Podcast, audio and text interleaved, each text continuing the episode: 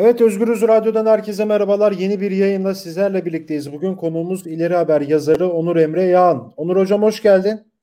Hoş bulduk. Merhaba Onur.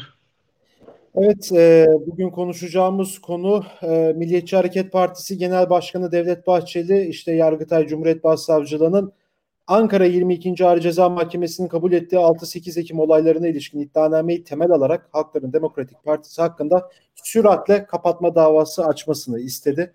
E, Devlet Bahçeli aksi takdirde Milliyetçi Hareket Partisi'nin gereğini yapacağını bildirdi.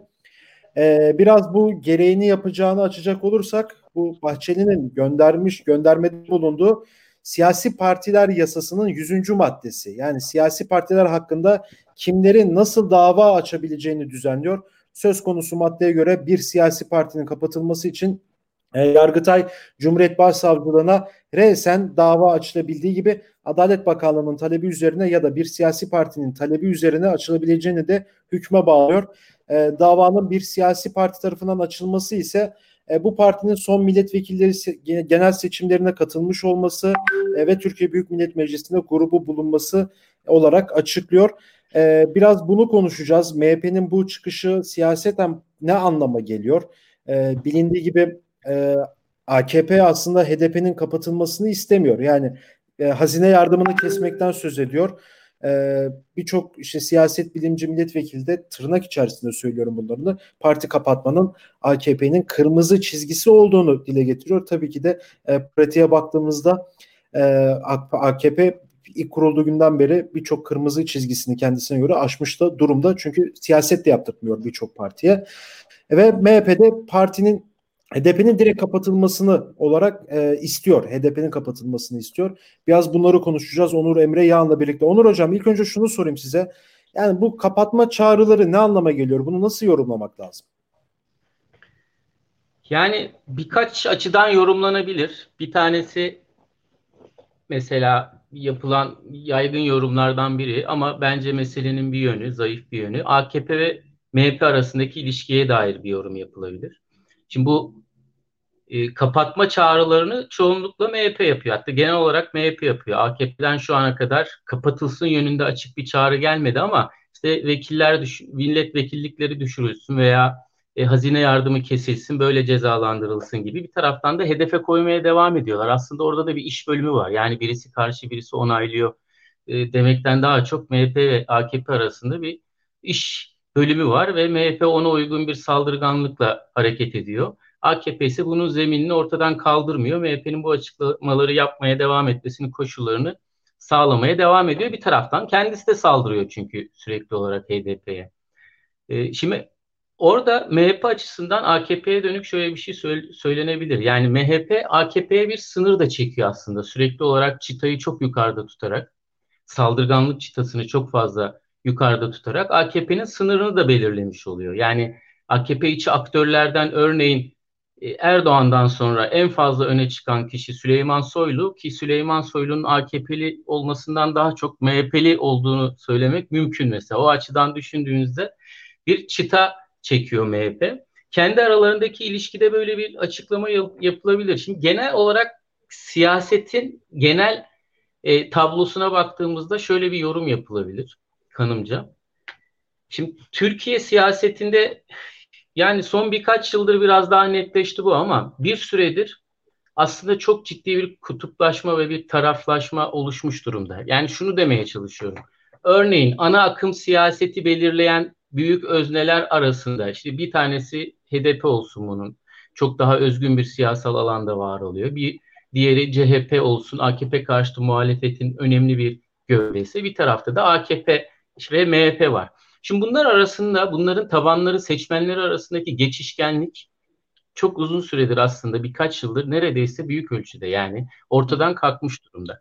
Örneğin Erdoğan'ın CHP'ye söylediği, Kılıçdaroğlu'na söylediği herhangi bir şey doğru veya yanlış, yalan veya gerçek. Bunun CHP tabanı üzerinde bir etkisi artık yok. Tersi de doğru. Yani e, AKP'nin kemik kitlesi diye tarif edebileceğimiz işte yüzde seç, kemik seçmen kitlesi daha doğrusu 30'lar 40'larda hep dolanıp duran ne olursa olsun Erdoğan oyunun henüz 40'ın altına birçok ankette düşmediğini varsaydığımızda o kitleyi küçültmeye dönük bir etkisi çok fazla olmuyor. HDP'nin kitlesi çok uzun süredir çok ciddi bir mücadelenin üstüne e, oturmuş yani o birikimle hareket eden doğal olarak kolay kolay eğilimini kıramayacağınız bir kitle. Dolayısıyla aslında bu şuna işaret ediyor. Genel olarak siyasi özneler siyaset alanında kendi kitlesini tutmaya, küçültmemeye, var olan seçmen kitlesini korumaya, konsolide etmeye dönük söylemlerde bulunuyorlar daha fazla. Yani MHP esas olarak işte CHP kitlesini etkilemeye çalışmaktan çok örneğin sağcı milliyetçi kesimi kendi etrafında tutmaya ve kendisini baraj altında bırakmayacak bir düzeyde olmaya çalışıyor. AKP Erdoğan'ın birinciliğini korumaya çalışıyor. CHP muhalefetin o büyük gücü olmaya devam etmeye çalışıyor. Esas olarak böyle. Yani tabii ki mutlak olarak değil ama e, daha çok görünen söylemlerde görünen yan bu. Etkisinin ben bu yönde olduğunu düşünüyorum. Biraz dolayısıyla bu MHP'nin bu kadar keskin, bu kadar radikal olması, örneğin Süleyman Soylu'nun Erdoğan'ın bu kadar keskin, radikal, saldırgan söylemlerde bulunması bunlar tamamen esas olarak e, var olan yani o bir miktar erimiş olan AKP çünkü ciddi bir oy kaybına doğradı, itibar kaybına doğradı. Bir miktar erimiş olan ve elinde kalanı korumak yani erimiş olanı daha fazla eritmemek, elinde kalanı korumak bu yönde bir siyasal söylem geliştirmek gibi bir yanı da var işin. Daha önemlisi yani bunu niye yapıyorlar dediğimizde aslında esas olarak cevap vermemiz gereken, daha fazla odaklanmamız gereken şey şu. HDP'ye dönük bir operasyon var. Yani evet. hem AKP'nin hem MHP'nin yaptığı şey bu söylemlerde HDP'yi kapatalım, milletvekilleri tutuklansın, haftada işte birkaç tane fezlekeyi meclise göndererek bütün milletvekillerini tehdit altında tutmak. E, herhangi bir tanesi örneğin Ömer Faruk Gergerlioğlu örneğinde geçen gün yaşadık. Etkili bir çıkış yaptığında, etkili bir muhalefet yaptığında onu terörist olarak yaftalamak vesaire. Bütün bunların hepsi şeye oturuyor.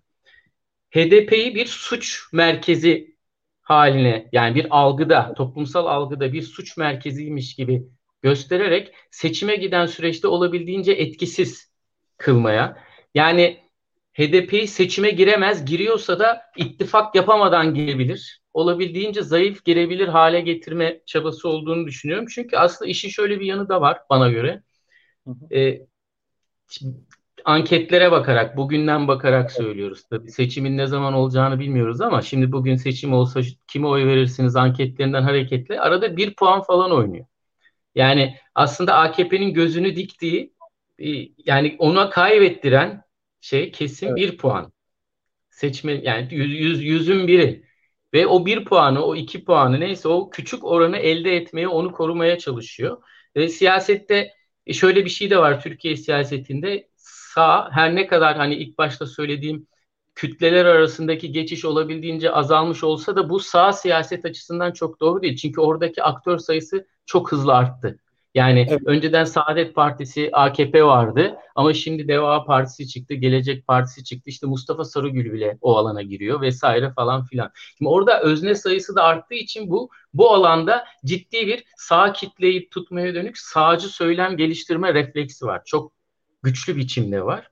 Ve o 1-2 puanı belki tutarak HDP'yi olabildiğince düşmanlaştırarak, içeride bir düşman yaratarak ki HDP bunun için yani onlar açısından uygun bir özne. Çünkü Kürt düşmanlığını yükselttiğinizde, milliyetçiliği ortaya koyduğunuzda e, bir kesimin gönlünü okşayıp kendi etrafınızda toparlama şansınız da var. Bunu bildikleri için bir operasyon yapıyorlar ve HDP'yi suç unsuru haline getirmeye işte e, yasa dışı bir örgütmüş gibi göstermeyi ki bunu söylüyorlar. Zaten terör örgütü falan diyor meclisin üçüncü büyük partisine hepsi çıktığında. Yani akıl alır gibi değil ama e, bu halde seçime sokmamaya, o giriyorsa da belki ittifak yapamaz hale getirmeye. Çünkü orada İyi Parti'yi kitliyor bir açıdan. Yani HDP'yi ne kadar çok dışarıda tutarsan, ne kadar çok suçlu hale getirirsen, suçlu gösterirsen İyi Parti'nin örneğin CHP ile birlikte hareket etmesini ve doğal olarak dolayısıyla HDP ile birlikte hareket etmesini olası bir seçimde de engelliyor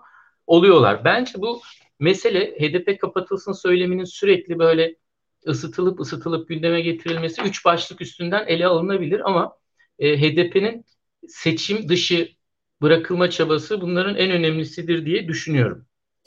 Peki yani burada yani önemli evet yani HDP bir kri, kri, kriminalize etme çabası var. Örneğin işte bu Boğaziçi Üniversitesi eylemlerinde işte öğrenciler gözaltına alındı. Savcılığa çıkarıldığı zaman HDP milletvekilleri oraya gittiği zaman aa hemen iktidar medyası ve iktidar işte bakın bunlar terörist demiştik size çünkü HDP'li bir aradalar vesaire gibi böyle enteresan da e, açıklamalar vesaire de yapılıyor. Peki yani burada HDP'yi seçmenini bir yıldırmak mı istiyor iktidar bir yandan da? Yani evet o yüzde birlik dışında yani HDP'nin baraj altı kalması iktidarın yarayacak bir şey sonuçta. Yani o evet. mevcut seçmeni seçime götürmemek mi istiyor acaba? Yani kendiliğinden ya bıktık artık lanet olsun demelerini mi bekliyor? Şu olabilir gerçekten olabilir. Yani HDP her ne kadar şimdi bugüne kadar 5 tane parti kapatılmış HDP öncesinde. Evet. 1990'lardan bu yana sürekli parti kapatılmış ama bu kapatmaların hiçbiri HDP'yi küçültmemiş. Aksine genel olarak tabii orada bir özgün siyasal stratejik başarı da var ama o tarihsel kesitte HDP genel olarak ya da Kürt hareketinin e, o temsiliyeti, meclise dönük temsiliyeti genel olarak ilerleyen, büyüyen, gelişen bir çizgi göstermiş.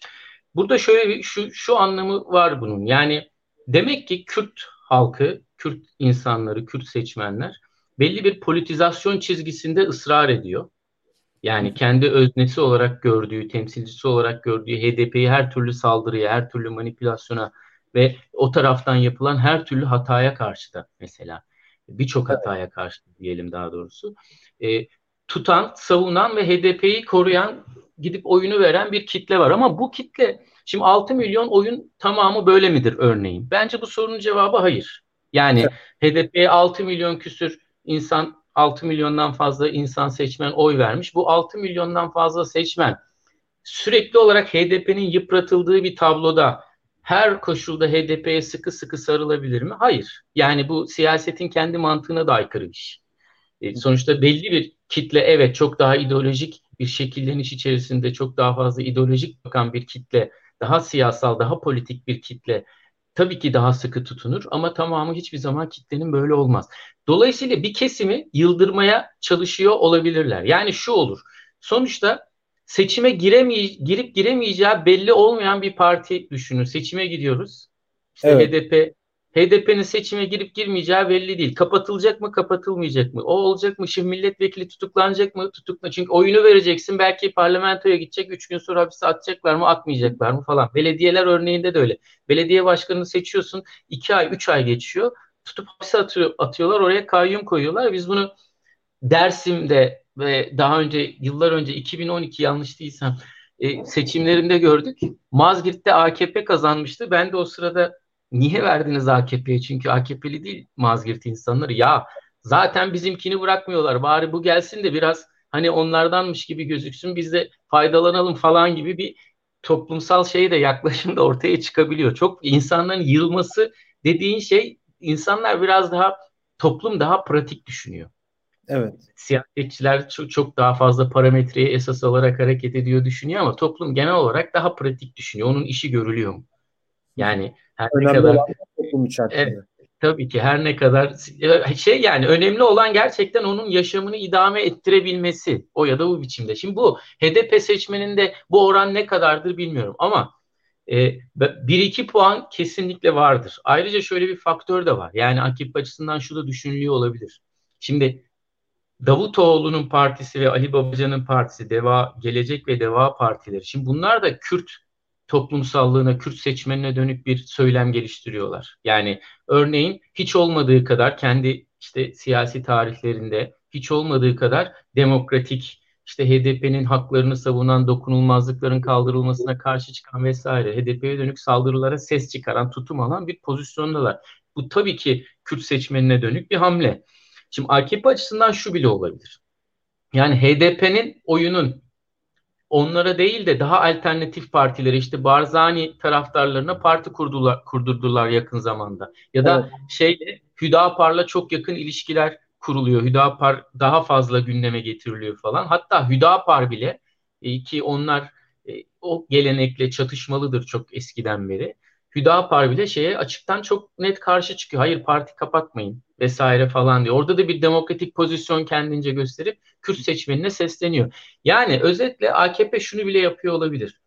HDP'den giden oy bana gelmiyorsa dahi HDP'nin baraj altında kalacağı bir biçimde başkasına, başka partiye kayması bile hani ehvenişer olarak belki kabul evet. ediliyor olabilir diye düşünüyorum. Yani o açıdan katılıyorum. Bir çok fazla yıpratırsan insanlar da artık gerçekten e, bir noktadan sonra belirsiz ve geleceğini göremez hale gelirlerse siyasal olarak yani HDP açısından söylüyorum HDP seçmeni açısından bu onları bir atalete itebilir. Belki sandığa bile gitmek istemeyebilirler. Çünkü oy vereceksin, hapse atacak belki. Yani diye bir şey denklem kurulabilir. Peki son olarak size şunu da sormak istiyorum Onur Hocam. Yani şimdi bu kadar kapatma artık gün, günlük hayatta normal bir şey olarak karşılanıyor artık. Yani bu o kadar çok dile getirildi ki bu artık insanlar pek refleks de veremiyor bu konuya karşı. Yani sürekli bir kapatılmadan bahsediyorlar. Ee, buna karşı böyle ama diğer muhalefet partilerinin tutumları da burada önemli. Yani Cumhuriyet Halk Partisi'nden tutun işte muhalefet olarak gör, görünen şu an değil mi? Devadır, Gelecektir, Saadet Partisi'dir, diğer partiler vesaire böyle. Sanki çok fazla ses çıkmıyor bu konuda. Yani yanılıyor muyum acaba? Ya bence orada şöyle bir ayrım var. Şimdi bu Deva Gelecek Saadet Partisi o ekolün özgüveni bu açıdan daha yüksek. Çünkü onların kendi sağcılıklarını veya İslami kimliklerini, sağ seçmene dönük söylemlerini, pozisyonlarını güncelleme, ispatlama sorumlulukları çok fazla yok. Dolayısıyla onlar aslında Kürtlere dönük ya da HDP'ye dönük ya da muhalefete dönük en genel anlamıyla baskılara ses çıkarıyorlar. E, çünkü AKP karşıtı bir pozisyonda ve sağ bir pozisyonda yapıyorlar bunu. Şimdi İyi Parti ve CHP açısındansa şöyle bir farklı durum var. CHP yeni değil, çok uzun zamandır iktidar tarafından basınç altına alınıyor. Siz işte teröristlerle işbirliği yapıyorsunuz gibi bir genel söylem kullanılarak işte HDP ile kurulan ilişkiler ya da HDP seçmeninin işte oy vermesi, CHP seçmeninin HDP'ye oy vermesi gibi gerekçelerle e, baskı altına alınıyor ve bu HD, CHP'nin diyelim ki daha sağa yakın, sağa tandanslı seçmeni, milliyetçi söylemleri benimseyen seçmeni üstünde etkili oluyor. Olmuyor değil. Ama e, İyi Parti açısından şöyle bir şey var. Şimdi İyi Parti MHP ile ortak tabanı paylaşıyor. Yani Aynen. orada kayma birbirine çok fazla var. Dolayısıyla İyi Parti son tahlilde bana göre milliyetçi çizgide duracak. Yani örneğin meclise şu gelse e, işte Anayasa Mahkemesi karar veriyor ama bunlar tartışılsa mecliste dokunulmazlıklar kaldırılsın mı ya da partinin hazine yardımı kesilsin mi? İyi Parti en iyi ihtimalle sessiz kalır. Ama bence bazı durumlarda zaten şeyi yapıyor. Meral Akşener açıklama yapıyor. Erdoğan kapatamaz ki HDP'yi diyor. Çünkü o kullanıyor onu diyor. Başka bir yerden yaklaşıyor. Yani orada HDP'nin hakkını, hukukunu korumak falan değil. Orada bir sağcı kapışma var. Sağ siyaset alanında bir kapışma var. Dolayısıyla İyi Parti'ye bu açıdan ben güvenilebilir diye düşünmüyorum gerçekten. CHP de o basınç altında. Ama genel olarak muhalefet açısından şu söylenebilir. Yani bence HDP kendi başına bu işin içinden zaten çıkar. Bu yeni değil. Yani çok parti kapatıldı. O hareket bir biçimde toparladı. Kendisini yeniden kurdu. E şimdi tarihinin en ciddi baskısını yaşıyor şu an siyasal alanda. En ciddi baskı. 90'larla falan kıyaslanıyor. Bence siyasal alan için söylüyorum. Yani fiziki saldırıların işte köy yakmalar, insanlara bir takım zulümler, işkenceler köylerde onların ötesinde siyasal alanda HDP tarihinin ya da Kürt hareketi en ağır saldırısını yaşıyor şu an. Buna rağmen ben toparlanabileceklerini düşünüyorum. Çünkü başka parti kurmak, seçime girmek falan bunlar aşılabilir meseleler eğer Türkiye'de seçim yok kardeşim demiyorlarsa bunlar aşılabilir. Ama genel olarak şöyle bir yanı da var işin bence HDP açısından. Bir paralize etme faktörü de söz konusu. Yani sürekli olarak kapatılma tehdidi altındaki bir parti, bununla uğraşan bir parti siyaset alanında e, strateji geliştirme, hareket etme konusunda daha tutuk, daha kafası karışık, daha atıl davranır. Doğal olarak böyle olur. Dolayısıyla yani iki uçlu bir şey. Bir bu gündemden kaçamıyorsun. Üstüne üstüne geliyor. Seni evet. kapatacağız ya da tutuklayacağız diyorlar. Buna yanıt vermen lazım. Ama iki ne kadar çok bu gündeme boğulursan o kadar çok siyasal görevlerini gerçekleştirmekte zorlanıyorsun. Kesintiye uğruyorsun.